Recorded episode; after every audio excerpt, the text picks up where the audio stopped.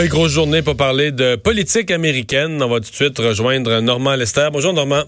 Bonjour. Alors, euh, ben, c'est fait. Les euh, démocrates, ce matin, ont présenté en bonne et due forme ce qui va être la, les accusations formelles qui vont, euh, qui vont amener au vote, qui vont, sur lesquelles vont voter les membres du Congrès. Oui, il, il va y avoir deux articles de, mise en accusation. On va accuser le président Donald Trump d'abus de pouvoir euh, parce que, bien sûr, il a tenté, en faisant des pressions sur le gouvernement de l'Ukraine, qui s'attendait à avoir 391 millions d'aides militaires des États-Unis, euh, euh, Trump a voulu en échange obtenir une déclaration des Ukrainiens comme quoi ils avaient ouvert une enquête sur le fils de Joe Biden et sur Joe Biden pour corruption.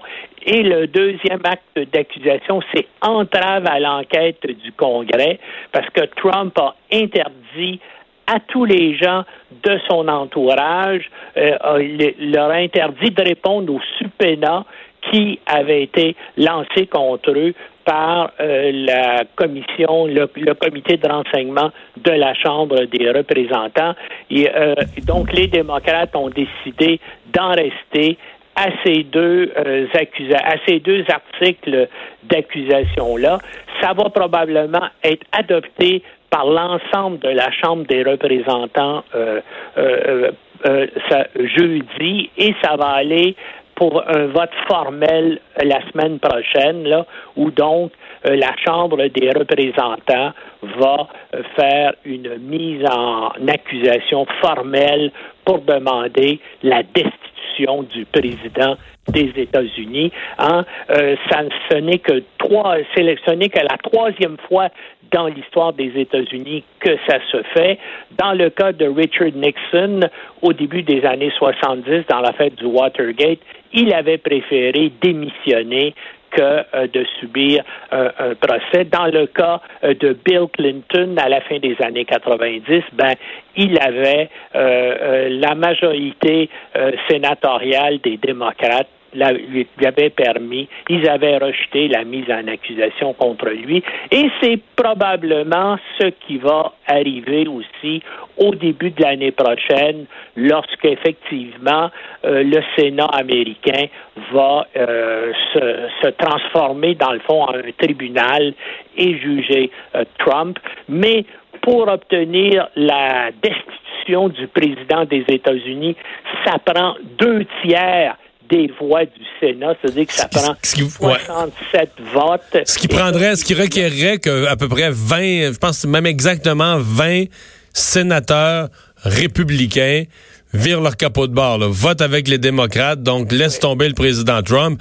Euh, en fait, on n'est pas, on fait pas, si, on essaye de faire notre pointage, on n'arrive pas à 20, on n'arrive pas à un seul. Il n'y a pas l'air d'avoir aucun, pour l'instant, aucun républicain qui a l'intention de faire ça, peu importe ce qui est dans l'acte d'accusation parce que ces, sénateurs-là représentent des circonscriptions électorales qui sont massivement en faveur de Trump et ils savent si jamais ils se prononçaient contre Trump, ben ils risqueraient de perdre euh, leur siège euh, en novembre euh, prochain. Donc, et c'est ça. Et là, tout le monde se demande ben, parce que bien sûr, Trump se prépare déjà politiquement à exploiter ça.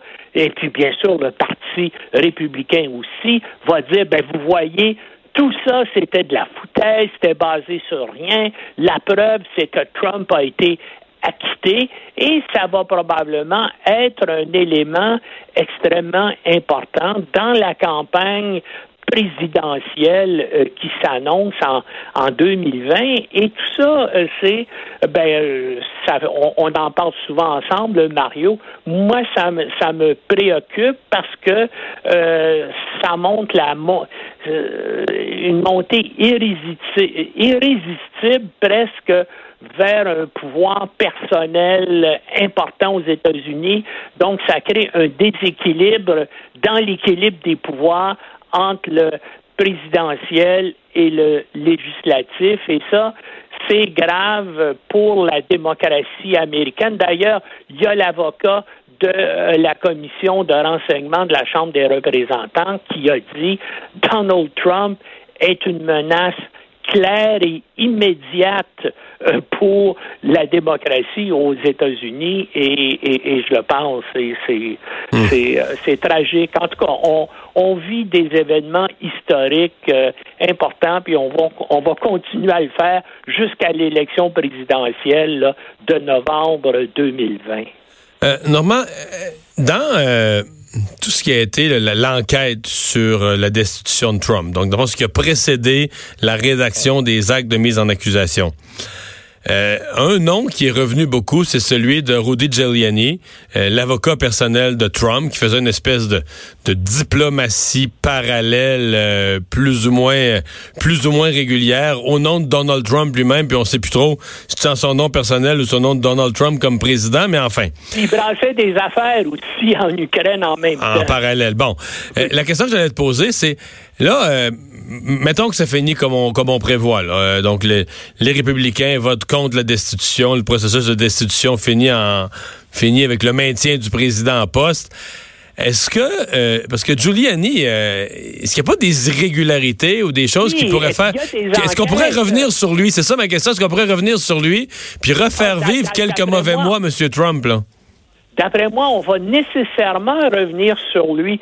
Il y a plusieurs enquêtes de la Chambre de mise en accusation du district sud de Manhattan qui sont en cours contre lui, hein, et deux de ses associés euh, d'origine russe, mais maintenant américains, qui aussi faisaient des affaires en, Ukraine et des affaires aussi que euh, euh, donc le FBI considère que c'était pas c'était des, choses qui étaient illégales. Donc, à la fois Giuliani et deux de ses collaborateurs euh, font face et vont probablement euh, sont sont impliqués, sont la cible d'enquête du FBI présentement, et il y a de très très bonne chance qu'il y ait effectivement une procédure de mise en, en, accusation contre Giuliani. Et puis, ce qui est troublant dans son cas, c'est qu'il y a un des types qui sont enquêtés avec lui qui a déjà, par son avocat, dit qu'il était prêt à collaborer avec le FBI pour avoir peut-être une sentence allégée. Alors, il risque, il, risque d'y avoir là euh, dans les premiers mois de, de 2020 des révélations euh, spectaculaires sur les activités de Giuliani qui menait une politique étrangère parallèle dépendant directement de Donald Trump parce que, évidemment, le département d'État américain n'était absolument pas au courant de ça.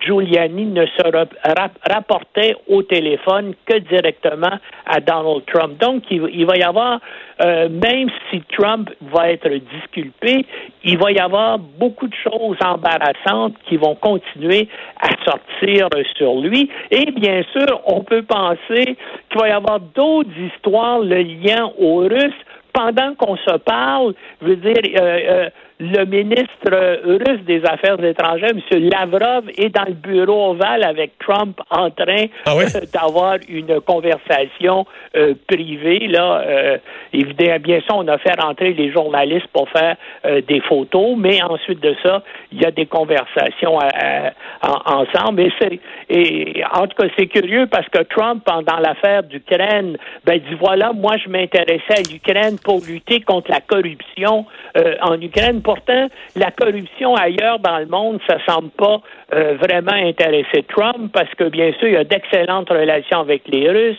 il y a d'excellentes relations avec la Corée du Nord, avec le, le, président de la Corée du Nord qui, qui sont des qui sont des régimes vraiment corrompus. Mm-hmm. La seule corruption qui fait qui a fasciné Trump, c'était la corruption euh, euh, en Ukraine, mais c'était tout le monde le sait, c'était essentiellement parce qu'il voulait bien sûr euh, embêter son principal adversaire, le démocrate Joe Biden. Enfin, on, on va voir ce qui va se, se passer là-dessus. Mais on va surveiller tout ça. Merci Normand. Merci, au revoir. Au revoir.